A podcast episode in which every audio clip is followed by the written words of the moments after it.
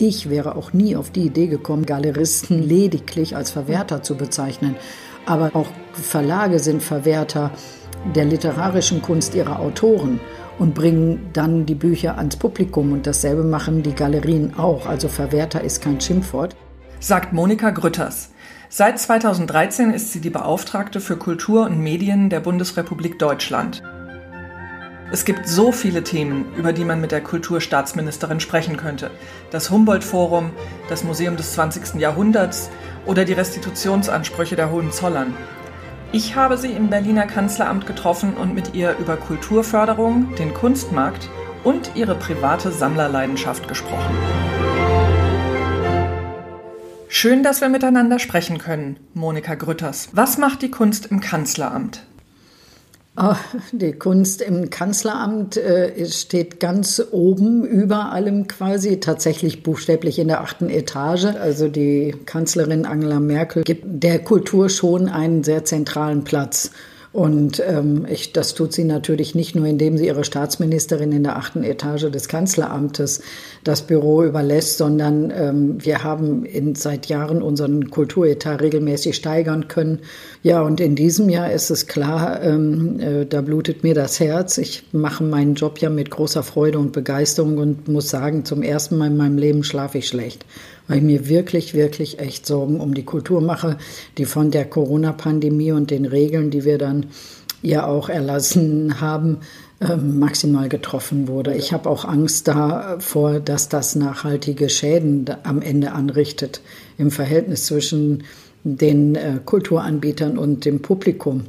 Ich bin die Letzte, die einen Abgesang auf die Kultur anstimmen würde und gehöre mit Sicherheit zu denen, die hungrig darauf warten, wieder den alten Normalfall erleben zu können, gerade in den ähm, Konzertsälen.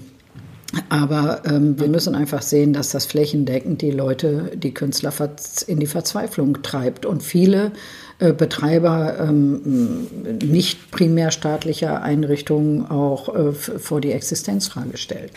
Sie haben ja in diesem ganz besonderen Jahr, das wir uns alle so nicht vorstellen konnten, haben Sie im Eilverfahren zahlreiche neue Fördermaßnahmen auf den Weg gebracht.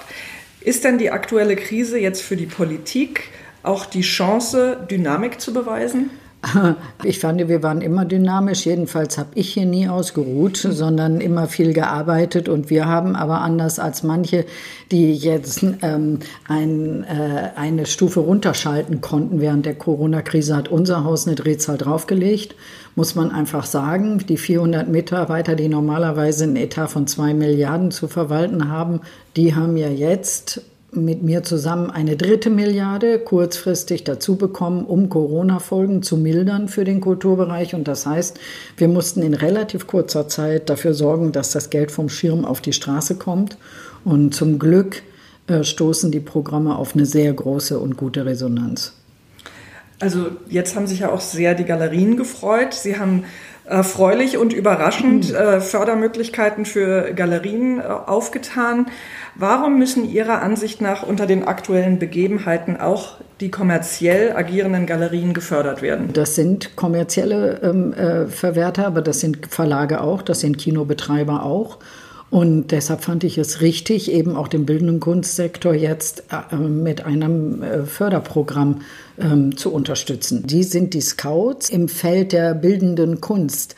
Sie entdecken Künstler in ihren Ateliers. Sie haben ein Gespür auch für Entwicklungsmöglichkeiten. Sie können ähm, gezielt fördern. Sie bringen äh, dauernd Ausstellungen, die machen, die Museen ja nicht machen, mit den jungen zeitgenössischen Künstlern. Sie drucken Kataloge und damit schaffen sie natürlich den Kontakt zum Publikum. Wir Sammler sind ja darauf angewiesen, dass es so etwas wie eine Orientierung durch das große Angebot gibt. Und das leisten seit Jahrzehnten in Deutschland die Galerien. Was ist Ihre erste Kindheitserinnerung an Kunst? Meine erste Kinder, oh, ähm, bei meinen Eltern zu Hause. Wir sind ähm, mit fünf Kindern ja aufgewachsen. In und mein, Münster? Ja, und meine Mutter ähm, hat unsere Zimmer schon mit Kunstdrucken ausgestattet. Also das war nicht lieblos, sondern das war sogar künstlerisch wertvoll. Und ich erinnere mich an eines dieser typischen Bilder von ähm, Modersohn Becker. Die waren ja damals auch in den 60er Jahren so ein bisschen um vogue. Aber ähm, ich habe diese Künstlerin und ihren Stellenwert erst viel später richtig begriffen. Und ähm, ich bin sicher, man hat ihr diesen Stellenwert erst deshalb so viele Jahrzehnte später eingeräumt, weil es nicht üblich war, eine Frau als Künstlerin so ernst zu nehmen wie jeden anderen Mann übrigens auch. Und das, das, da hat sie lange darauf warten müssen. Sie haben ja Germanistik, Politikwissenschaften und Kunstgeschichte studiert. Welche Kapitel der Kunstgeschichte, welche Kunstformen, welche Künstlerinnen und Künstler begeistern Sie besonders, wenn Sie jetzt in die Vergangenheit schauen? Also zum Kunstgeschichtestudium fallen mir zwei ähm, Episoden ein. Das eine werde ich nie vergessen, hat mich nachhaltig geprägt und mir das ganze Rüstzeug für alles mit auf den Weg gegeben, war die sogenannte Übung im vergleichenden Sehen, die der damalige Lehrstuhlinhaber Georg Kaufmann, ein, ein wirklicher äh, ähm, Meister seines Faches, der hat an der Propyläen Kunstgeschichte ja. mitgeschrieben, jedem Erstsemester an der Uni Münster angedeihen ließ. Also einfach simple Vergleiche anstellen zu lernen, um kriterienbasiert sich ein Urteil zu erlauben. Ist das linke oder das rechte Blatt besser? Und, und äh, uns beizubringen, dass nicht das feingliedrig ausgeführte vielleicht, sondern das mit schnellem Strich gemalte äh, wütende Gesicht äh, die, die höhere künstlerische Leistung ist. Und die zweite Sache ist, ich habe dann an meinem Studienort Bonn ähm, äh, tatsächlich den Weg in die Moderne gefunden. Da hat man sich, äh, da, da bin ich bei Eduard Trier, habe ich ja Examen gemacht und der hat mir die Augen für die Zeitgenossen geöffnet.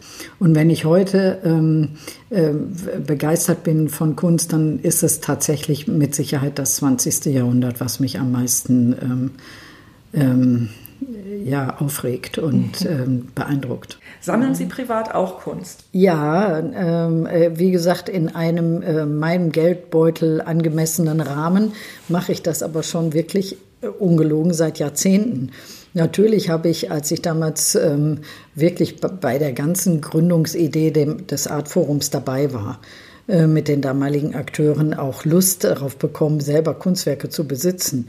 Und ich habe ähm, ganz schöne Arbeiten von Martin Assig, von Micha Ullmann, von Via Lewandowski, von Conny Schleime, von Iris Schumacher, von Laszlo Lackner, was weiß ich.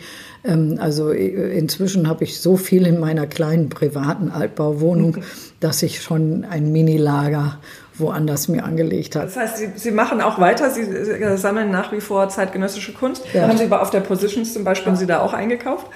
Ja, ganz spontan, wie ich dann immer bin.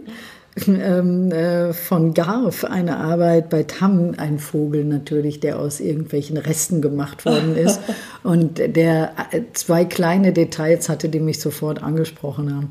Ist aus so einer Dose gemacht, ähm, der Körper und da äh, sieht man noch so einen restlichen Schriftzug, ähm, äh, große Familie oder so. Und es sind so, so ein paar Aspekte drin, die mir was bedeuten. Gibt es noch einen Kunstkauf, an den Sie sich erinnern, der, der irgendwie besonders in Ihrer Erinnerung ist? Ja, ich frage mich immer, wenn ich wirklich knall auf Fall meine Wohnung verlassen müsste, weil irgendjemand schreit Feuer, dann würde ich genau eine Arbeit mitnehmen, obwohl ich so viele ganz tolle habe, wirklich. Und es mir schwer viele ähm, äh, welche zu opfern. Aber eine würde ich mitnehmen, das ist eine kleine Kirche von Martin Assig.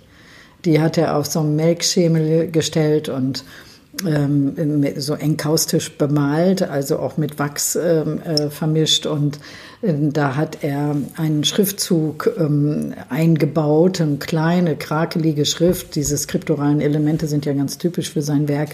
Und da steht drauf, immer wenn es zu Ende geht, geht es weiter. Immer wenn es zu Ende geht, geht. Das ist so ein umlaufender Spruch. Das ist sehr schön und das bedeutet mir viel. Und als ich die äh, Arbeit auf dem Artforum habe ich eine Kirche von ihm gesehen und dachte, wie, es gibt Künstler, die sowas machen. Ich dachte immer, ähm, so mit so ein bisschen religiöser Überzeugung bin, sind nur noch so ein paar letzte Mohikaner ausgestattet wie ich. Aber nein, ist er auch. Und diese Arbeit, die damals da stand bei, bei der Galerie Deal, die hatte gerade die Allianz als die beste Arbeit der Messe angekauft. Und dann habe ich gefragt, macht er auch noch kleinere Sachen, die, die, die ich mir leisten könnte? Und dann sind wir zu seinem Atelier nach Ribbeck gefahren und da stand dieses kleine Ding. Und also ich kann, erinnere mich da an sehr, sehr gut dran. Ähm, wenn Sie, Sie haben ja schon erzählt, dass Sie Impulskäuferin sind, was Kunst angeht. Wenn Sie was toll finden, dann, dann, schlagen Sie zu. Ist es jetzt so, dass Sie hauptsächlich auf Messen und in Galerien kaufen oder blättern Sie auch ab und zu durch Auktionskataloge? Äh, selten. Ja. muss ich ehrlich sagen. Also auf Auktionen gehen tue ich manchmal ganz gerne wegen des Spektakels, aber also dieses Tempo und das, da muss ich, da müsste ich mehr Zeit haben, um mich darauf einzulassen. Und ähm, insofern bin ich eher eine, die ähm, äh, auf Messen geht. Da bin ich jedes Mal total begeistert und da kann ich auch dann schwelgen und gelegentlich was mitnehmen. ja. ja. Also diese, dieser Zeitfaktor ist natürlich bei einer Auktion äh, total gesteigert im Sinne von, es geht um Sekunden oder Minuten. Und eine Messe hat ja auch nur ein paar Tage, aber da hat man wenigstens, man kann nochmal drumherum gehen. Ja, kann man grüne Punkte machen lassen. Stimmt. Eines der wichtigsten Gesetze, das Sie auf den Weg gebracht haben und für das Sie immer wieder stark kritisiert wurden, ist das Kulturgutschutzgesetz. Warum stehen Sie auch heute noch nach heftiger Kritik hinter diesem Projekt? Weil es von Anfang an richtig war, dass wir das endlich gemacht haben ähm, und ähm, ich darunter gelitten habe und mich geschämt habe, dass ausgerechnet die Kulturnation Deutschland, die mehr für ihre Kultur ausgibt als jedes andere Land der Welt, dass wir es über 30 Jahre nicht fertiggebracht haben, der UNESCO-Konvention zum Kulturgutschutz beizutreten. Ich fand das blamabel und vollkommen unangemessen. Und äh, das musste einfach geschehen. Und es kam ja zeitgleich hinzu, dass Deutschland das einzige europäische Land war, mit Ausnahme eines Teiles von Belgien, nämlich Flandern, dass die einheitlichen europäischen Regeln zum Einfuhr, zur Sorgfaltspflicht und zur Ausfuhr von Kunst nicht beachtet haben und nicht in eigenes nationales Recht umgesetzt haben. Das fand ich einen unhaltbaren Zustand. Und deshalb ähm, sehen Sie mich nach wie vor engagiert äh, für diese Regeln äh, eintreten. Da ist in der Kommunikation einiges schiefgelaufen, ja. Ähm, ich, wir haben das nicht richtig kommuniziert hier und äh, hätten in einem ja, also unangemessen frühen Stadium ähm, diese Kritik antizipieren müssen und das haben wir nicht getan. Und als dann aber die Kritik mit einer Schärfe und Aggression, muss ich auch mal sagen, losbrach, ähm, da ist viel im Verhältnis zwischen der Staatsministerin und dieser wichtigen Szene ähm, auch beschädigt worden. Aber ich bin ganz zuversichtlich, dass wir ähm, unsere Freundschaft auch wieder gewinnen. Nicht nur mit den Corona-Hilfen, sondern inzwischen hat sich die Diskussion darum ja deshalb sehr beruhigt, weil alle Befürchtungen der Kritiker nicht eingetreten sind. Wie viele Werke sind denn seit der Einführung dieses Gesetzes auf die Liste nationalen Kulturguts gesetzt worden? Das ist ja Ländersache, mhm. aber ich habe jetzt zum Beispiel mal ähm, geschaut, dieses fantastische Werk von Max Beckmann, Selbstbildnis mit Sektglas, das ist zum Beispiel nicht auf der Liste, obwohl das ja wirklich eine Ikone für, für die deutsche mhm. Moderne ist. Ähm, können Sie ein paar Beispiele nennen von Werken, die auf diese Liste gesetzt wurden in der letzten Zeit? Also es sind seit 2016 genau elf ähm, Eintragungsverfahren gelaufen. Da ist zum Beispiel die Handschrift von der bergmännischen Musik, circa 1760, dann Bibliotheken der Zisterzienserabtei Marienstadt und des Klosters Maria Laach, dann das Liesborner Evangeliar, karolingisch-ottonische Bibelhandschrift, entstanden im 10. Jahrhundert für das Damenstift Liesborn in Westfalen und was Sie daran sehen, es sind fast ausschließlich Eintragungsverfahren auf Wunsch des Eigentümers auf die Liste gekommen und nicht, wie man ja dem Bund immer unterstellt hat oder der staatlichen Seite, die wollte sich irgendetwas aneignen, was privaten Leuten gehört.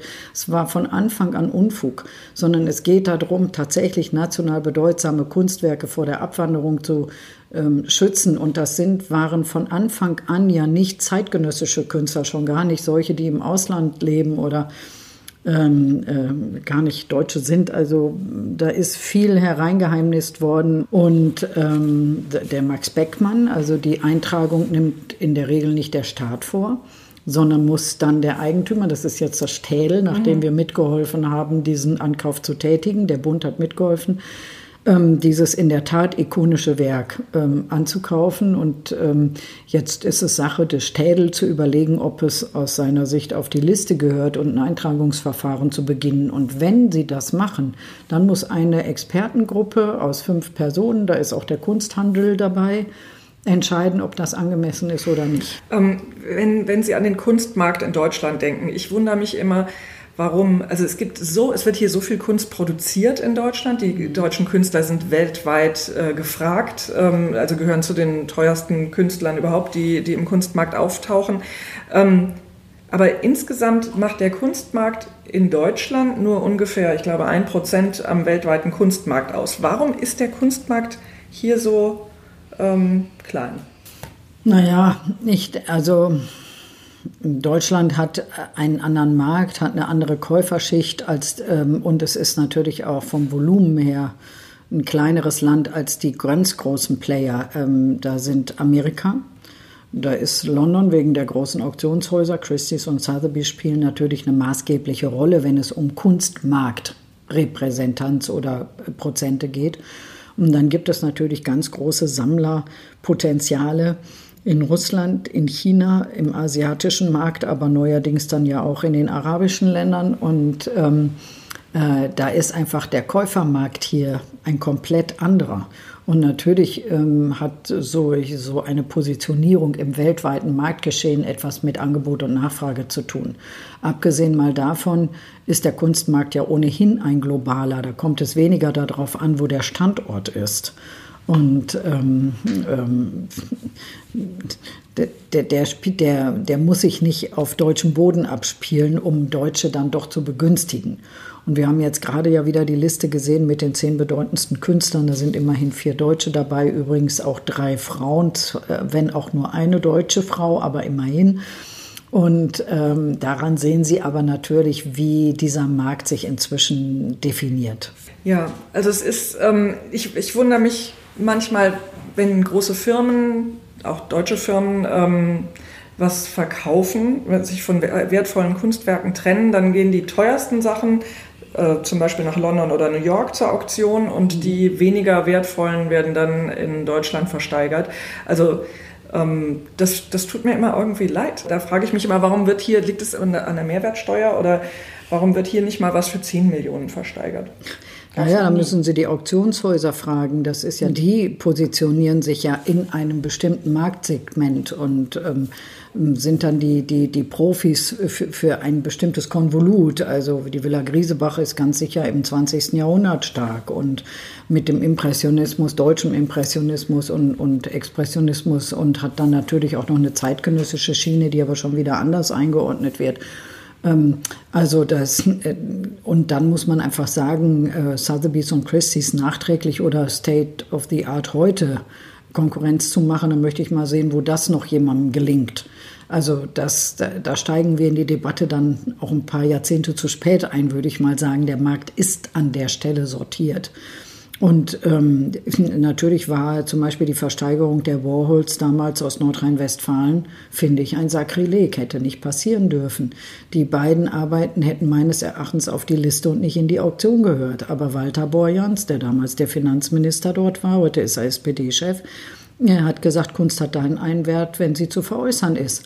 Also meistbietend weg damit und äh, nicht etwa für die deutschen oder nordrhein-westfälischen Museen erhalten. Und ähm, da ging es natürlich darum, wo kriege ich das meiste Geld. Und auf einer internationalen Auktion ist das was anderes, als wenn man auf dem deutschen Markt vielleicht schaut. Weiß ich nicht, ist ja gar nicht erst versucht worden. Aber ähm, ähm, die Chinesen kaufen eben auch deutsche Autos und ähm, äh, wir arbeiten hier mit amerikanischen ähm, äh, technischen äh, Smartphones. Also da, finde ich es problematisch, das so ähm, national einhegen zu wollen. Aber was Sie sagten mit der Mehrwertsteuer, kann ich nur sagen, hören Sie bitte mit diesem permanenten Missverständnis auf. Diese Mehrwertsteuern macht nicht Deutschland. Diese Mehrwertsteuern werden in Europa festgelegt und nicht hier. Das legt nicht die deutsche Staatsministerin für Kultur fest. Und in Europa gibt es ein gewaltiges Misstrauen gegenüber dem Kunstmarkt. Das muss man dann auch sagen. Also es gab einen Versuch, ähm, dieses ganze ähm, Gefüge von niedriger und höherer Mehrwertsteuer betrifft ja alle möglichen Warengruppen in unserem Leben. Ein für alle Mal abzuschaffen, weil das ja permanent Diskussionen gibt. Es betrifft nicht nur bildende Kunst. Ähm, da waren wir sehr weit auf europäischer Ebene, nur dass die Europäische Kommission einen, einen Katalog gemacht hat mit vier Dingen, die auf keinen Fall niedriger besteuert werden dürfen. Waffen, Drogen, Tabak und Kunstwerke. Dahinter verbirgt sich ähm, die Auffassung, dass Kunst äh, oder Kunstkäufe oder Kunsthandel ganz maßgeblich ähm, zur Geldwäsche genutzt wird und am Ende eben auch in der Clan-Kriminalität eine Rolle spielt. 2018 hat Johann König Sie noch öffentlich kritisiert, Sie würden Galeristen lediglich als Verwerter sehen. Hat sich jetzt durch Corona Ihr Blick auf den Kunstmarkt tatsächlich verändert? Sagen wir mal so, Herr König hat damals ja schon geirrt. Ich habe die Galeristen nie nur als Verwerter gesehen. Ich habe die engsten Freundschaften, gerade im Milieu der Galerien. Und ähm, insofern ähm, ist die Leistung der Galeristen mir nicht nur nie verborgen geblieben, sondern ich wäre auch nie auf die Idee gekommen, sie lediglich als Verwerter zu bezeichnen. Aber auch Verlage sind Verwerter der literarischen Kunst ihrer Autoren und bringen dann die Bücher ans Publikum. Und dasselbe machen die Galerien auch. Also Verwerter ist kein Schimpfwort. Aber ich finde schon, wie ich eben gesagt habe, sie sind vor allen Dingen die Scouts durch ein ganz großes ähm, Angebot der bildenden Kunst. Und ähm, damit sind sie wertvoll für uns alle, nicht nur für die Künstler und ihr Publikum, sondern finde ich für die gesamte Gesellschaft, weil sie ja auch sehr viel sichtbar machen, was uns sonst verborgen bliebe.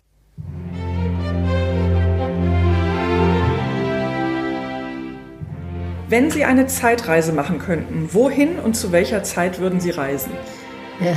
Ich würde nach Venedig in die schönste Stadt der Welt reisen und zwar ähm, möglichst vor 400, 500 Jahren, als sie entstanden ist. Was ist Ihr wichtigstes Werkzeug? Ähm, ein Schreibstift, zurzeit in lila. Wenn Sie ein Tier wären, welches Tier wären Sie? Ein Vogel. Welches Spiel spielen Sie gerne? Nur welche, an denen andere Menschen beteiligt sind. Was ist Ihre Lieblingsfarbe? Blau. Haben Sie einen wiederkehrenden Traum? Ja, den schön entspannt auf einer Sommerwiese zu liegen. Zu welchem Thema würden Sie sich einmal eine ganze Ausgabe der Weltkunst wünschen?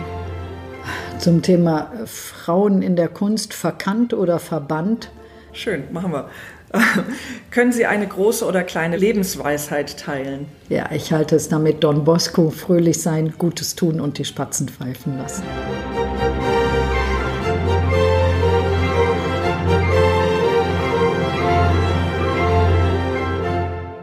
Dieser Podcast wurde Ihnen präsentiert von Weltkunst und Deutsche Bank Wealth Management.